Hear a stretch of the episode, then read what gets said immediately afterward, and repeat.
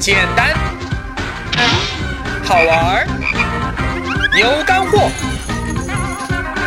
理财就是理生活，让我们一起来听力哥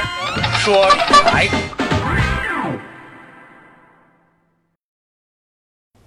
简单好玩有干货，大家好，欢迎来听力哥说理财。之前啊，力哥介绍了基金定投这么一种非常简单的投资理念，为啥它能够化腐朽为神奇，最终帮你赚到钱？其实啊，说到底，只要长期坚持两条操作原则就可以了啊。第一，坚持定期定额啊，或者是不定额的投资；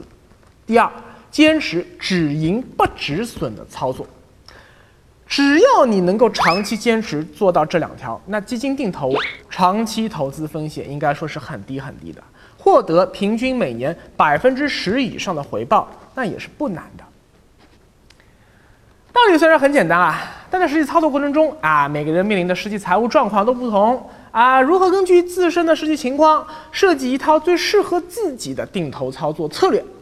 这还是一个非常困难的现实问题啊。也就是说。如何把这个理论上非常正确的定投理念落实到地啊？怎么才能让它接地气？依然是个难题。为了能够帮助更多理财小白，经过反复思考啊、反复打磨、反复琢磨，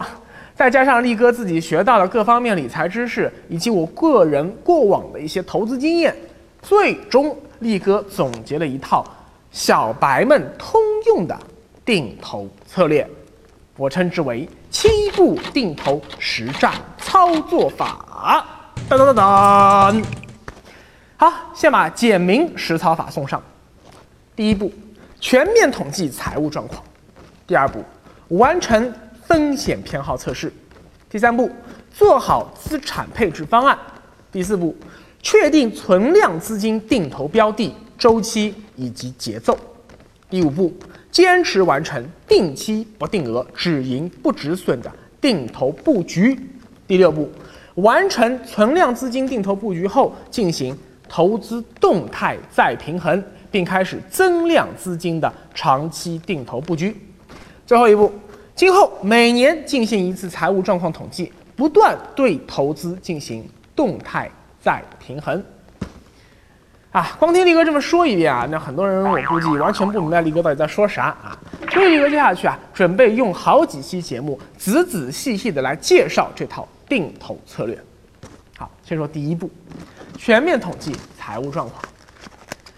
力哥说过呀，理财的第一步是学会记账，而投资的第一步是非常清晰的统计出你的全部家庭资产负债状况以及每月的收支结余状况。也就是你得知道自己到底有多少钱，到底能赚多少钱，这是你制定理财规划啊，或者说制定定投计划的一个基本前提条件。如果说你连这些基本财务信息脑子里都是一笔糊涂账，一堆浆糊，理也理不清，那其实你是根本没有办法好好理财，更不要说制定定投计划了。下面啊，我们就有请本期节目的男主角小明同学闪亮登场啊！小明同学在这个系列节目中啊，今后还会反复出场。话说啊，呃，小明同学今年三十五岁，经过统计，他发现说自己现在拥有各类金融资产总计一百二十三万，每个月收入一万元，支出五千元，结余五千元，年终奖三万元啊！这样一个资产和收支状况啊，在今天的中国，它具有一定的代表性。啊，同时它因为这个数字比较简单嘛，所以我们下面计算起来也比较方便。好，这么一来，七步定投法的第一步工作就算完成了。接下去第二步，完成风险偏好测试。话说啊，我们每个人对风险的偏好都是不同的。有的人兴奋富贵险中求，人生不搏不精彩，但愿意冒比较高的风险去博取相对比较高的投资回报。但是啊，有的人的胆子比较小啊，他兴奋青菜萝卜保平安，不求大富大贵，但求安安稳稳。那在投资的问题上，他就是说不求有功，但求无过，不要亏钱就哎呦谢天谢地了啊。那这两种风险偏好，呃，应该说没有是非对错之分啊，也没有高下之分，这是每个人不同的性格决定的。而学过心理学的人都知道呀，性格它同样是没有好坏之分的。一个人的投资偏好，这个风险偏好由低到高依次排列的话是有五种，分别是保守型、稳健型、平衡型、进取型，还有激进型。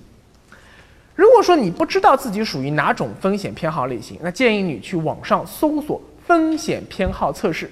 这个网上有很多，一搜一大把，你可以自己去做一下测试，看看自己到底是什么型。好，小明同学又登场了。经过科学的风险偏好测试，小明发现自己是一个平衡型投资者。这么一来呢，第二步工作也完成了。好，接下去第三步，做好资产配置方案。资产配置方案的第一步是。在你的金融资产中提取一定的生活紧急备用金，以备未来不时之需。这钱啊，你要放在基本上没有风险啊，同时又有很高的流动性的产品里面。一般推荐放在余额宝这种货币基金里面。那普通工薪阶层的话，呃，一般啊，备用金三个月到六个月的家庭支出金额啊，够了。这部分钱你得永远放在紧急备用金账户中，雷打不动啊！如果家里突然遭遇到特殊情况，突发的啊需要动用了这笔钱，那必须得在你获得新的收入以后，第一时间把这部分资金填补回去。这始终是要保证说自己手上有这么点生活紧急备用金。而这个紧急备用金之外的其他资产，你才可以放到投资规划中统一安排调度。还是拿小妹同学来说吧，小妹同学啊，每个月支出五千元啊，他拿出如果说六个月的备用金就是三万元，买了余额宝啊，或者是买其他的收益更高的货币基金之后呢，身边还有一百二十万元可以用于资产配置。那资产配置的第二个工作就是购买合适的保险产品。保险产品啊，这个可以分成这么两大类啊，一类叫储蓄型保险，就是若干年以后啊，它会返还本金利息的那种保险，它也是你家庭资产呃中的一个组成部分。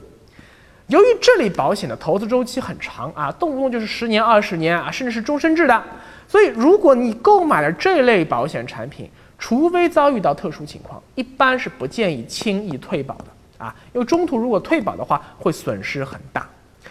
今后用于买保险的钱，注意一定要事先剔除出来。另一类啊，呃，它叫做消费型保险，就是说，呃，不管今后你是不是会出险，是不是会有理赔，你已经交给保险公司这个保费，今后是永远不会再退还给你的，通通打水漂了。就这种保险，这种保险啊，它既有呃以一年为这个投保周期的这些定期型产品，它也有这种一保就是十年、二十年的长期型产品。这类保险它不属于你的家庭资产啊，或者说家庭金融资产吧，而是一个纯粹的消费品，就就就就买了衣服一样，钱花了就没了。这部分消费可以呃均摊到你每月的家庭支出中去计算。啊，或者说你每年年初你可以使用的年终奖中的一部分购买消费型保险也是可以的。那么说这两种保险到底哪一种更好呢？啊，它答案也是因人而异的。一个基本原则是啊，会理财的人啊，或者说呃也有时间去折腾理财的人啊，他比较适合买消费型保险，然后呢自己留下更多的钱自己去投资理财。而不会理财的，或者说压根就没有时间去打理自己这些财务问题的人，哎，他适合买储蓄型保险。假如说啊，小明同学他像力哥一样，是一个很会理财的人，他知道把钱交到保险公司手里去打理，还不如自己打理收益更高，所以啊，他没有购买任何储蓄型保险，而是选择了每年年初用年终奖的一部分购买了高保额的定期寿险。定期意外险和定期重大疾病险，那每年保费呃合计，假如说是三千块钱，那么这样一来的话，你平均下来的话，它每天的保障成本大概只有八块多，和小明每年十五万元的收入相比，保费支出只占收入的百分之二。你看这么低的保费支出占比，它就不会对小明的日常消费和投资理财造成多大的影响。却可以在小明的事业、呃收入和支出的上升期啊，因为三十多岁嘛，给小明这一家人带来基本的必要保障，免去了小明的后顾之忧。力哥说理财简单又好玩，跟着力哥走，理财不用愁。做好资产配置的最后一步啊，是把剩下的资产分成短期要用的钱和长期不用的钱这两大类。其中，未来三年内啊，很有可能或者说肯定会出现的家庭大额消费支出啊，比如说买房、买车这种大额支出，那必须要放入短期要用的钱这个口袋里，剩下多余的钱才能归入长期不用的钱那个口袋。只有长期不用的钱才可以进入呃，包括定投在内的长期资产配置计划中，而短期要用的钱啊，那就必须要放入流动性和安全性都比较强的投资产品中，比如我上面说的货币基金。在许多技术派股民看来啊，别说是三年了啊，就算是三个月，哎呦，那也已经算是长线投资了，好不好啊？那一他们的投资周期都是以天来计算的。而在许多基本面派股民来看啊，一年以上的投资，那也已经可以被看成是长期投资了。哎，一哥啊，你怎么把三年以内的投资都算成是短期投资呢？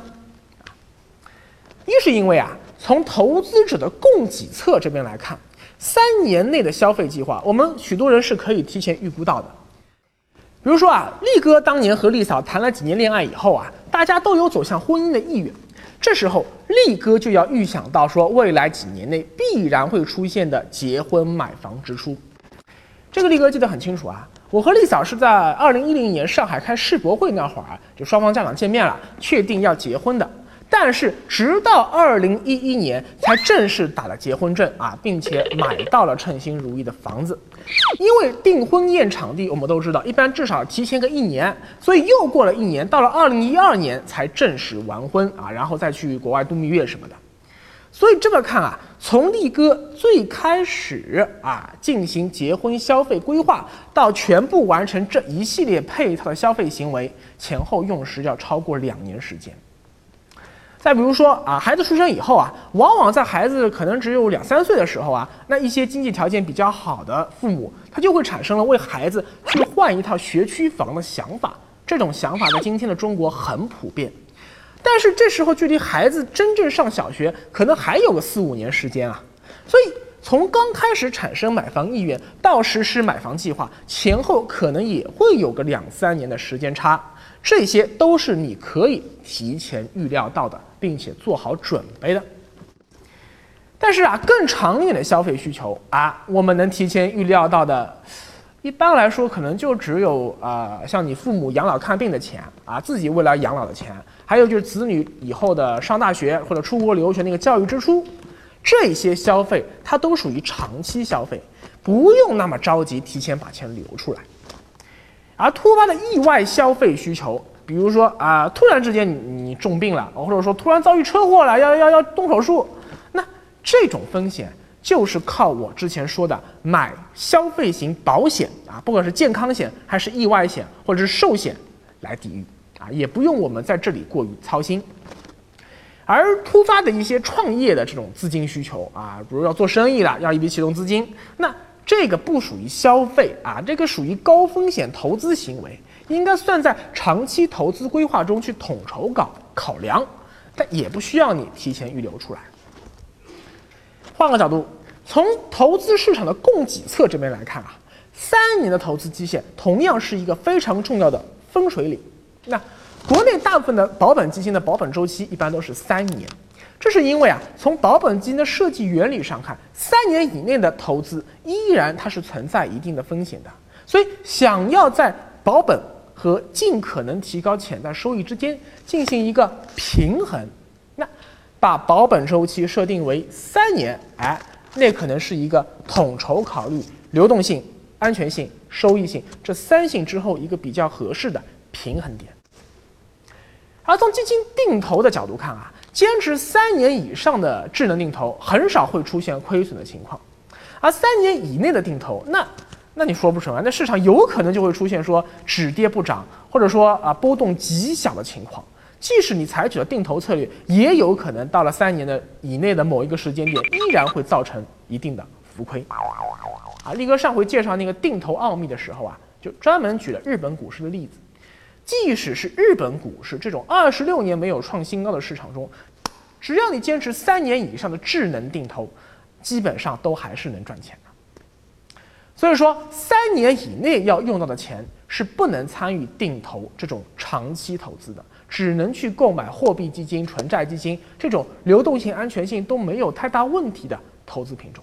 啊，或者说呢是呃根据你的预期的消费时间购买相对应的投资期限的低风险的定期理财产品。啊，比如说你预计一年后要买房，这钱就能够就能够投资一年，那你就可以买一年期的，呃，像银行理财产品啊、券商理财产品啊、理财型保险啊、信托，包括一些对冲型的或者是套利型的私募基金，那个风险相对比较低啊。对，还有保本基金啊，也要你你如果是三年三年的周期的话，保本基金也可以。还是拿小明同学来举例啊，他说小明同学已经结婚了。有房无贷啊，这两年也没有要去创业的打算，所以啊，没有这方面的大额支出。但是小明同学的座驾已经开了七年了，他眼瞅着这几年车价越来越低啊，新车配置越来越牛掰，他就想了，明年要不我换一辆二十万元的新车啊？所以呢，他就提前把这二十万元拿去买了一款一年期的理财型万能险。等明年这会儿到期的时候，哎，正好把钱拿出来买车，所以扣掉这二十万元，小明同学眼下可以用于长期资产配置的钱，正好一百二十减二十，一百万元。好，最后总结一下，资产配置的第一步就是要把你的钱分别放入四个口袋，一个是现金口袋，它对应的叫做呃现金流规划。一个呀是保险口袋，那对应的理财规划就是家庭保障规划；一个是消费口袋，对应的就是消费以及短期投资规划啊；最后一个是储蓄口袋，对应的就是长期投资规划。我们只有先把前面那三个口袋搞定了，才有资格考虑定投策略这种高级玩意儿。接下去啊，那就要根据你的资产规模和风险偏好来制定长期投资的资产配置方案了。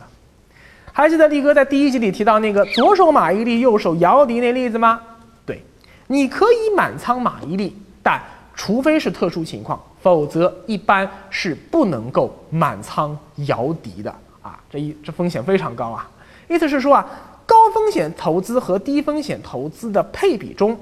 你可以满仓低风险投资，但不能满仓高风险投资。你必须要对高风险投资的资产占比进行严格限制。那具体要怎么做呢？好，我们下回再说。力哥说理财简单又好玩，您现在正在收看的是力哥说理财的视频节目。除了视频版，您还可以下载喜马拉雅 FM APP，随时随地收听力哥说理财的音频版。同时，欢迎扫描屏幕下方二维码，或者直接在微信公众号自我界面搜索“力哥理财”，关注力哥理财官方微信，那里有更多理财干货等着你。还是最后卖书啊！今天数额力哥说理财第一本同名图书现已上市，当当、京东、亚马逊均有销售，多谢捧场。力哥理财物语。把钱分别放在四个口袋：现金口袋、保险口袋、消费口袋、储蓄口袋。思考：经过测试，你发现自己是哪种风险偏好的投资者呢？